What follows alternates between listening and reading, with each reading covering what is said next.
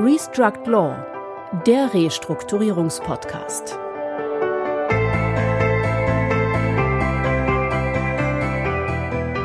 Herzlich willkommen, liebe Zuhörerinnen und Zuhörer, zu unserem Podcast Restruct Law, dem Restrukturierungspodcast. Mein Name ist Christian Heinze. Und ich bin Heiko Schäfer. Ein herzliches Willkommen auch meinerseits. Wir begrüßen heute in unserer Runde hier Tom Regelmann aus unserem Hause BBL. Ja, äh, vielen Dank für die Einladung. Ja, sehr gerne. Wir freuen uns sehr, dass du die Zeit gefunden hast, hier mit uns zu sitzen. Du bist ja ein international erfahrener Restrukturierungsexperte. Du hast in äh, Amerika, in New York Zulassung äh, ja. und dich dort auch, ähm, wie lange eigentlich? Ich habe da über drei Jahre als Anwalt gearbeitet in New York ja. und auch ähm, vorwiegend im Bereich Bankruptcy Law. Also in allen Facetten, sowohl also jetzt Federal Law als auch ähm, äh, soweit, da hat man ja eine Spaltung. Es gibt da das amerikanische Insol Bundesinsolvenzrecht und dann immer noch in den jeweiligen Staaten auch noch gerade so eine Art von Insolvenzanfechtungsrecht. Das ist dann so verschränkt. Damit hatte ich zu tun. Okay. Ja. Ja, Tom, du willst aber auch, das darf man sagen, als einer der ja, schlechthin der Experten in Deutschland auch für Digitalisierung im Rechtsmarkt, auch äh, mit dem Schwerpunkt Digitalisierung der, ich kann sagen, Restrukturierungs- und Insolvenzpraxis. Aber bevor wir einsteigen ins Thema, was ja heute sein soll, Digitalisierung in Bezug auf die Richtlinie zum präventiven Restrukturierungsverfahren. Vielleicht ein paar Fragen vorneweg. Seit wie vielen Jahren arbeiten Sie in der Restrukturierung? Ich bin seit dem Jahr 2008 in der Restrukturierung tätig. Angefangen habe ich ursprünglich in New York 2008 in einer Kanzlei im Bankruptcy Law. Als die Finanzkrise anfing, war einfach Bedarf daran und habe dann in der Praxis gelernt, damit umzugehen. Was fasziniert Sie an Ihrer Arbeit? Das Faszinierende daran ist, dass das Regelwerk für finanzielle Krisen und Insolvenzen durchaus äh, vernünftig und rational ist. Es muss aber mit Leben erfüllt werden. Die Welt ist sehr prosaisch und die Sachverhalte sind sehr divers und unterschiedlich. Ähm, das ist einfach eine interessante Herausforderung, ist intellektuell auch spannend und man kann auch ähm, häufig den Mandanten ganz gut helfen, sodass sie auch dann zufrieden sind. Auf welchen Erfolg sind Sie besonders stolz? Man jetzt auf ein Mandat in dem Sinne stolz sein kann oder äh, den Erfolg für sich verbuchen kann, ist immer so eine Frage, denn man hat sich ja sozusagen das, den Sachverhalt nicht ausgesucht. Also der Mandant hat einen ausgesucht, aber es ist wie so, wenn man vor Gericht gewinnt, weiß man auch nie, habe ich jetzt gewonnen, weil ich so toll juristisch argumentiert habe oder habe ich einfach gewonnen, weil der Sachverhalt nun mal so war und jeder hätte ihn gewonnen. Das weiß man nicht, aber für mich war sehr interessant und auch vielleicht äh, auch gut zu sehen, wie ab 2012 mit der Reform des, der INSO klar war, dass der Sanierungsgedanke besser zum Vorschein getreten ist mit der Betonung auf Schutzschirmverfahren und Insolvenzpläne. Welche Entscheidung würden Sie heute anders treffen? Schwierige Frage, weil man ähm, häufig in seinem Leben eben nicht unbedingt Entscheidungen für etwas trifft, sondern Entscheidungen eher gegen etwas. Ich weiß, dass ich im Referendariat das Strafrechtliche gesehen habe und auch interessant fand. Aber erstens waren da meine Noten nicht so gut wie in den anderen Bereichen und ich dachte auch, das ist etwas, was ich nicht unbedingt machen möchte. Also eigentlich bin ich mit meiner Entscheidung, jetzt in diesem Bereich zu sein, äh, sehr zufrieden. Ich habe gesehen, dass ich jetzt in den letzten Jahren noch immer mehr in Sachen Tech zu tun habe. Ich habe da auch Mandate, nicht nur in der Krise. Ähm, das passt irgendwie auch in den Zeitgeist, weil viel mehr Sachen äh, digital sind und Software getrieben sind. Insofern bin ich eigentlich mit meiner beruflichen Entscheidung ganz zufrieden. Ja, Tom, es soll ja heute gehen um das Thema Digitalisierung und die Richtlinie zum präventiven Restrukturierungsrahmen. Der Richtlinienverfasser hat ja den deutschen Gesetzgeber und den vielen anderen Mitgliedstaaten ja aufgegeben, auch sich diesem Thema intensiv zu widmen. Ich will vielleicht an der Stelle eine allgemeine Frage vorausschicken. Wir haben ja in den letzten Jahren durchaus einige Baustellen im Bereich der Digitalisierung gesehen. Die prominenteste, das darf man wohl sagen, dürfte das besondere elektronische Anwaltspostfach, kurz BR sein. Da ist, glaube ich, unglaublich viel passiert, auch viel Ärgerliches. Ähm, und es gibt, glaube ich, auch noch vieles zu tun.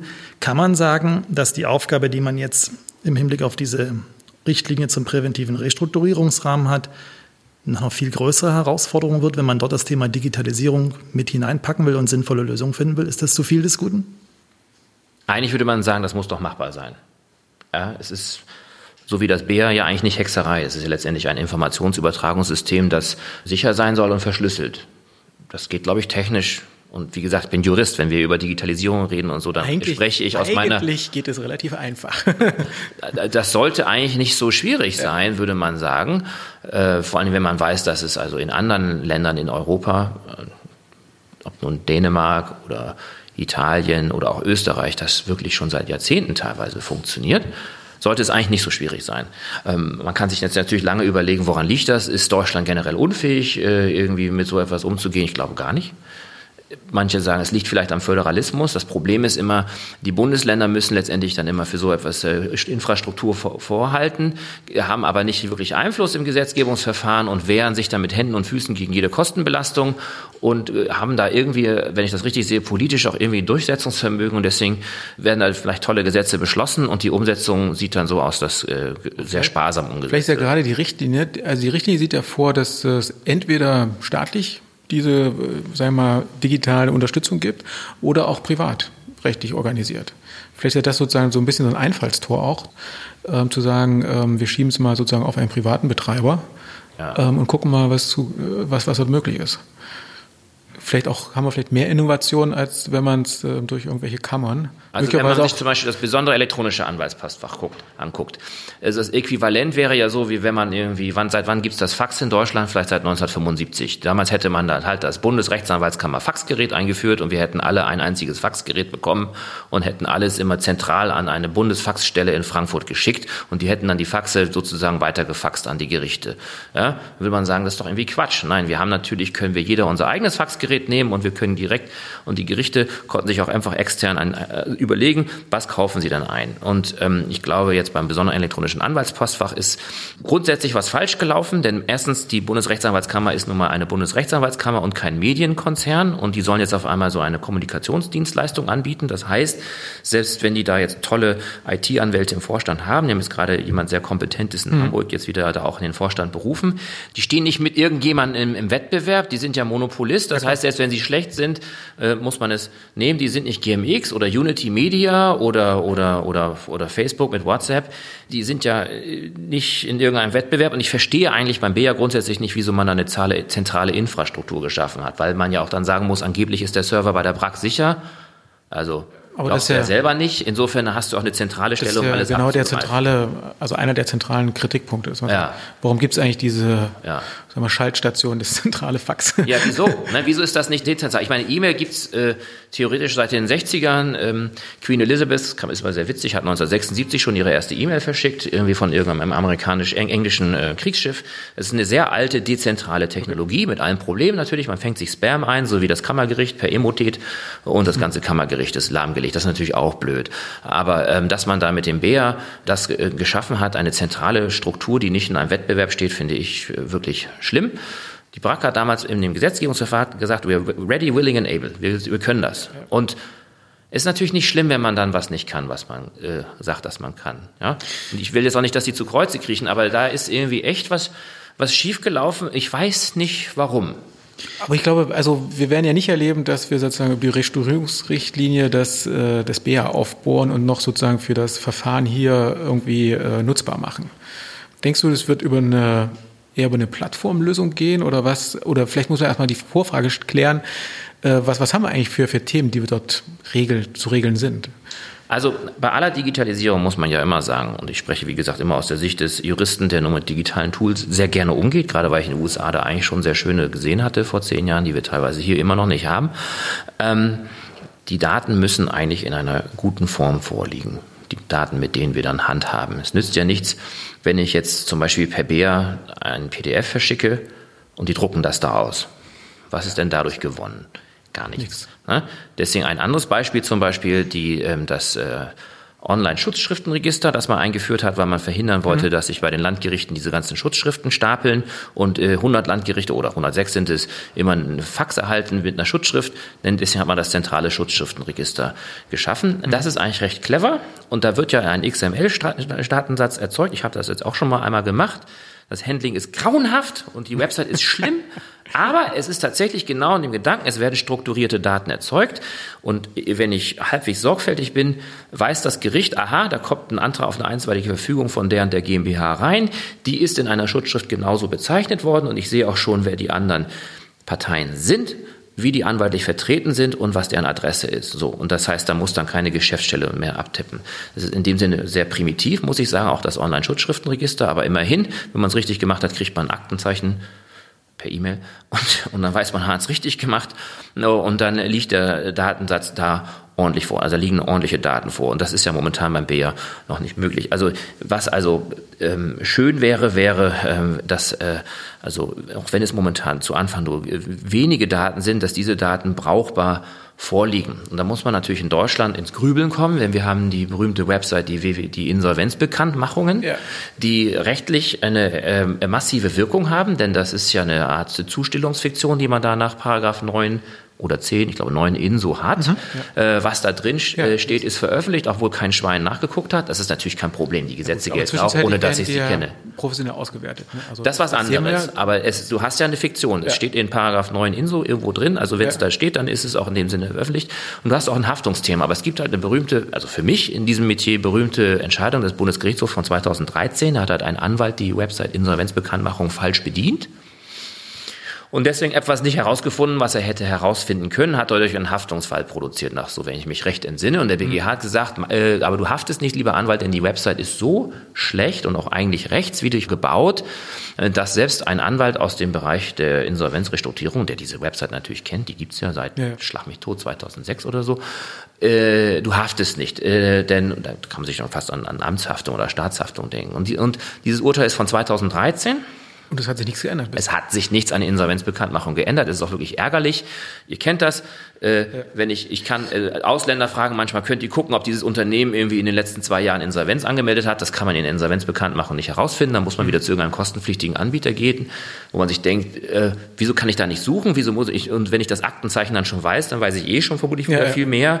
Ähm, und dann auch wieder das Thema, wenn du mal vergleichst, wenn du den echten Beschluss des Gerichtes hast und siehst, was da in der Insolvenzbekanntmachung steht. Das ist ja so ein Textdump. Das ist nicht immer deckungsgleich. Ist ja vielleicht auch schon mal aufgefallen. Nicht, dass da ja. Sinnenstellen Sachen fehlen. Also das ist für, und die Insolvenzbekanntmachungen sind für uns natürlich total wichtig. Hm. Ne? Und also da würde man natürlich sagen, also okay, es ist seit 2013 höchstgerichtlich festgestellt, liebe Bundesregierung oder Bundesamt für Justiz oder wer immer diese Website betreibt, es ist eine offizielle Website, diese Website ist schlecht. Selbst erfahrene Praktiker können sie falsch bedienen. Also ja. Da sind echt noch Baustellen. Ich weiß aber nicht, woran das liegt. Also ja. es geht ja auch in anderen Bereichen besser. Tom, lass uns vielleicht mal äh, etwas näher heranrücken mhm. an, den, an den Restrukturierungsrahmen und äh, die Digitalisierung, die dort äh, unterstützend äh, zum Erfolg beitragen soll, dass das Ganze gut funktioniert. Es soll ja ein Frühwarnsystem ja. etabliert werden, was die Unternehmen, die Unternehmer in die Lage versetzt, frühzeitig zu erkennen, wenn es Krisen gibt, die sozusagen die Berechtigung eröffnen sollen, in dieses Verfahren zu gehen. Adressaten dieses Frühwarnsystems, so hört man es gelegentlich, sollen Wirtschaftsprüfer und Steuerberater sein. Da dürfte auch so ein Stück weit die Verbindung zum internen Rechnungswesen bestehen. Und jetzt stellt sich ja die große Frage, wie und wo soll das zusammenlaufen? Da ja. vielleicht auch, was Christian gerade mhm. gesagt hat, eine zentrale Stelle. Wie muss ich mir das vorstellen, wenn es ein Frühwarnsystem geben soll, auf das jeder schauen kann, an dem jeder teilnehmen kann? Das klingt ja schon ein Stück weit nach Vereinheitlichung und nicht nach Vielfalt, oder? Ja. Naja, oder so wie das Transparenzregister. Ja. Also Frühwarnsystem kann natürlich vieles heißen. Ich habe mal gehört, dass da eines der Vorbilder die Regelung in Belgien ist. Ähm, in Belgien ist es wohl so, dass man ja auch als Gesellschaft manchmal Meldungen zum Handelsregister machen muss, wie in Deutschland ja auch. Mhm. Also das ist ja in Deutschland sehr differenziert, wie groß man ist, aber manchmal muss man ja doch zum Handelsregister schreiben und sagen, hier, das ist unsere Bilanz oder weitere Informationen. In Belgien gibt es da wohl etwas stärkere Meldepflichten jährlich gegenüber dem Handelsregister die sind eigentlich auch nicht schwierig zu erfüllen.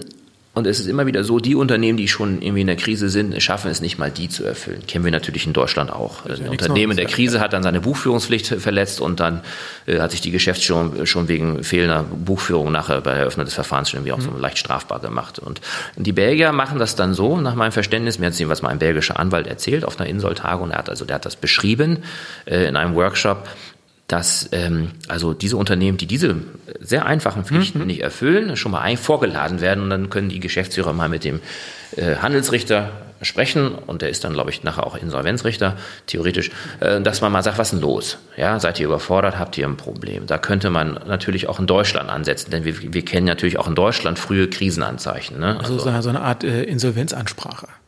Nicht Gefährder. Genau, so nicht Gefährderansprache, sondern sozusagen ja. Krisenansprecher. Nicht ja. Gefährder, sondern sozusagen Also eine Beratungsstelle sozusagen. Ja, aber auch, dass die, es ist ja so, ihr, ihr kennt das ja auch, ähm, dass man manchmal Unternehmen in der Krise sieht und man fragt sich, wieso wird hier nichts getan, wo doch schon seit einem Jahr bekannt ist, dass hier eine Krise ist oder schon eine Insolvenzreife vorliegt oder eine Bank äh, hat schon vor einem Jahr gesagt, sie refinanzieren nicht und da, also da kommt dann dieser Wall of Debt auf ein Unternehmen zu.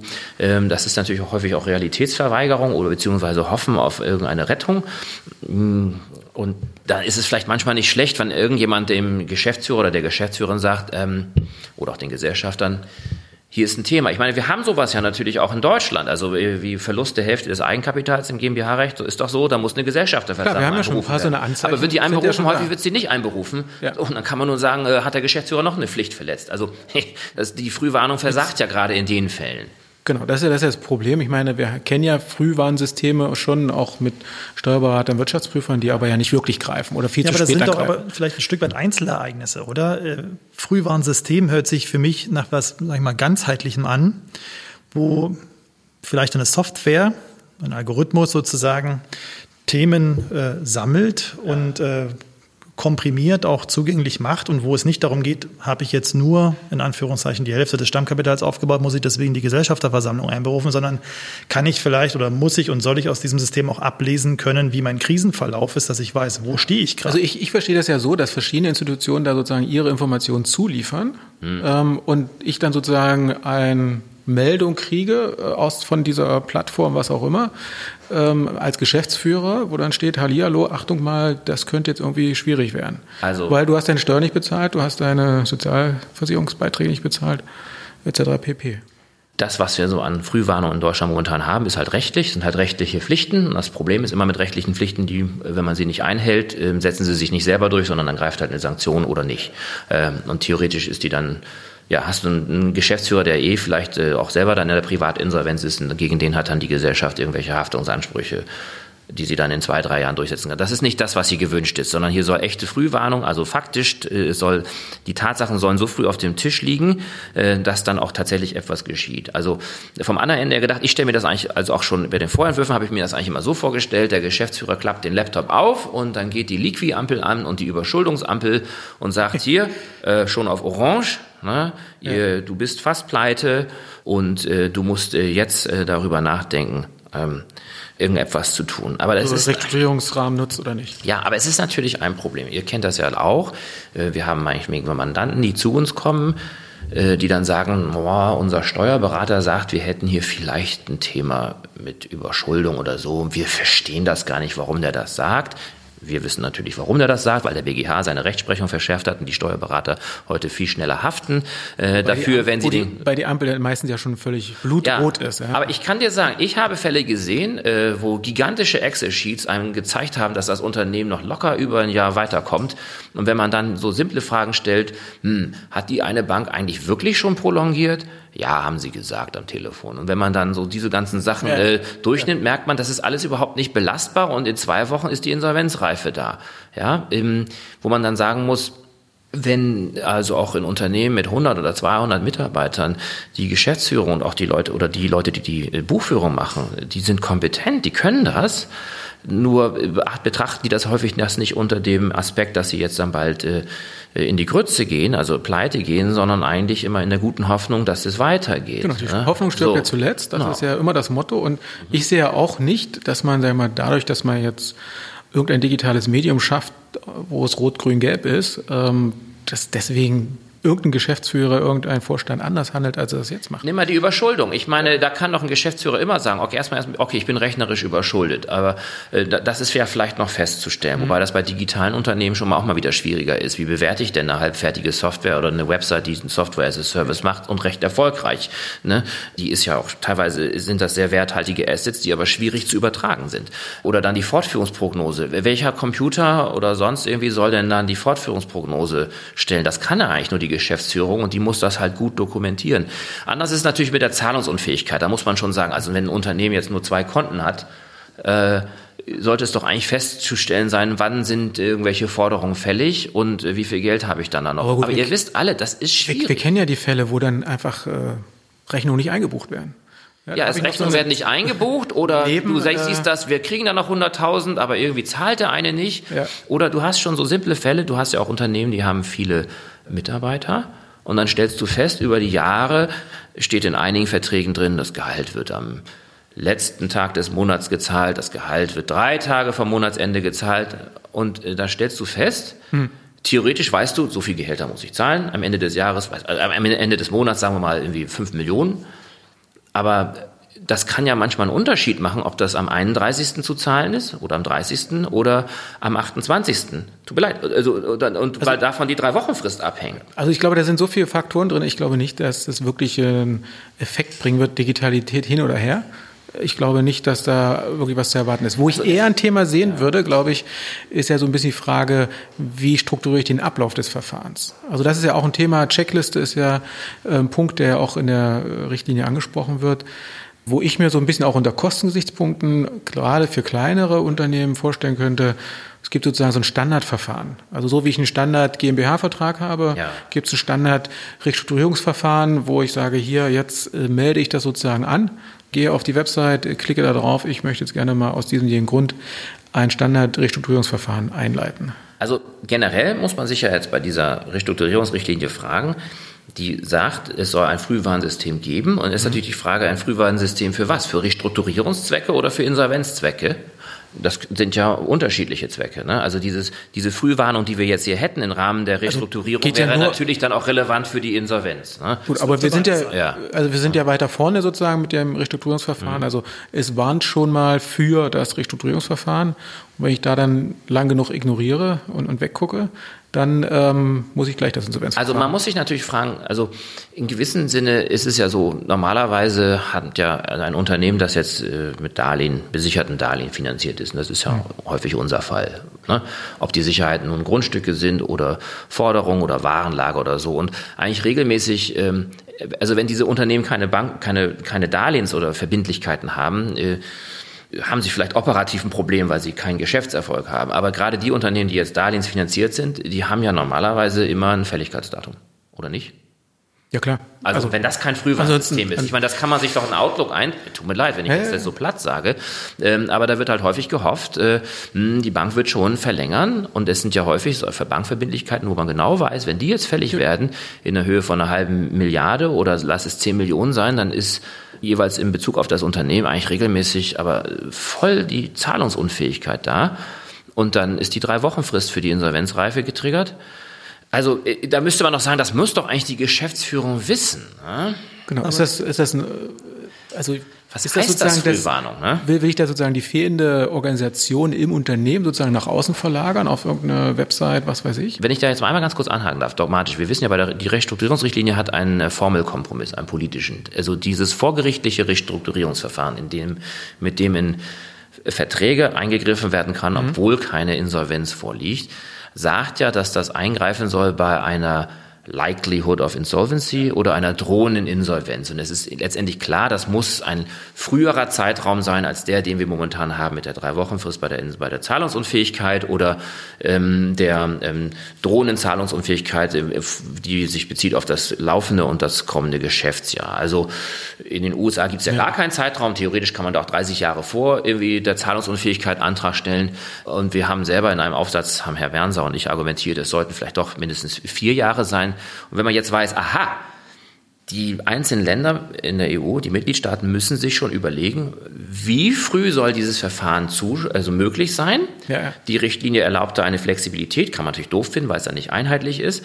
Andererseits wird also der deutsche Gesetzgeber irgendwie eine Entscheidung treffen müssen, dass man weiß, okay, vier Jahre vor Insolvenzreif, vor Zahlungsunfähigkeit oder äh, kann, darf ich in dieses Verfahren gehen und meinetwegen jetzt nur für einen Kreis meiner Schuldner, meinetwegen alle Banken sagen, ich möchte einen partiellen äh, Restrukturierungsplan machen, äh, können wir uns nicht irgendwie treffen und wir äh, machen eine, eine Klasse und wir sehen, wie die Abstimmungsverhältnisse sind und dann machen wir einen Haircut in der Klasse. Mhm. Wenn du also weißt, okay, der Gesetzgeber sagt meinetwegen drei Jahre vor Insolvenzreife oder vier Jahre, dann würde man auch sagen, darauf muss ich ja dann auch irgendwie dieses Frühwarnsystem beziehen. Ne? Also wenn ich zum Beispiel ein Unternehmen bin, das jetzt seine Gehälter bezahlen kann, aber sieht in drei Jahren, ja, wird das mit der Refinanzierung nicht klappen. Ne? Das wäre ja doch so ein Fall, wo man sagen würde, dafür würde doch das Restrukturierungsverfahren geeignet sein. Also ein Unternehmen, das gar nicht äh, betriebswirtschaftlich reorganisiert werden muss, sondern das einfach unter einer Schuldenlast leidet aus verschiedenen Gründen, mhm. die nicht zu tragen ist.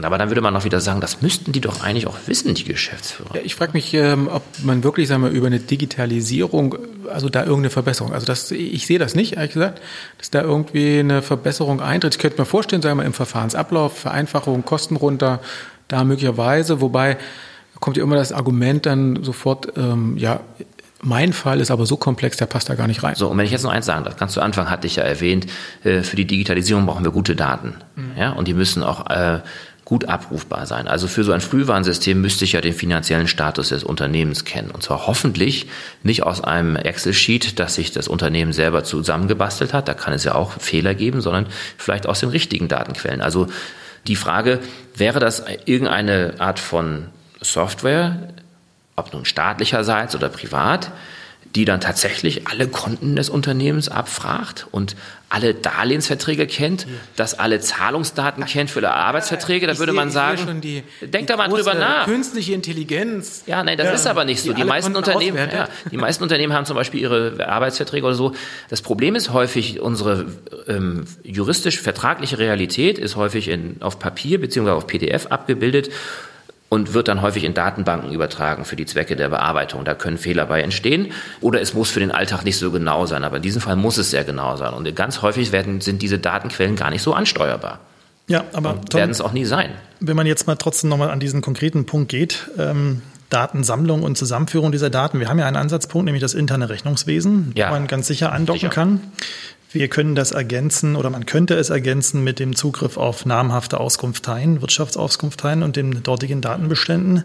Und dann schon die, der Punkt, den Christian gerade genannt hat, können wir den Schritt weitergehen und sagen, naja, eines schönen Tages, wenn die Kapazitäten dafür vorhanden sind, kann es diesen, ich nenne ihn jetzt mal Super-Algorithmus geben, der das zumindest mal in der Lage ist, A zu verarbeiten, B auszusteuern. Und dann die große Frage, wenn es heißt Frühwarnsystem, kann ich damit erreichen, dass ich auch den Unternehmer selbst darüber, ich nenne ihn jetzt mal, steuern kann? Also kann der, kann das Verhalten ich im Vorfeld das überhaupt nicht realistisch, werden? weil ich glaube, dann geht ja erstmal eine große Rechtsstudierungsinsolvenzwelle durchs Land.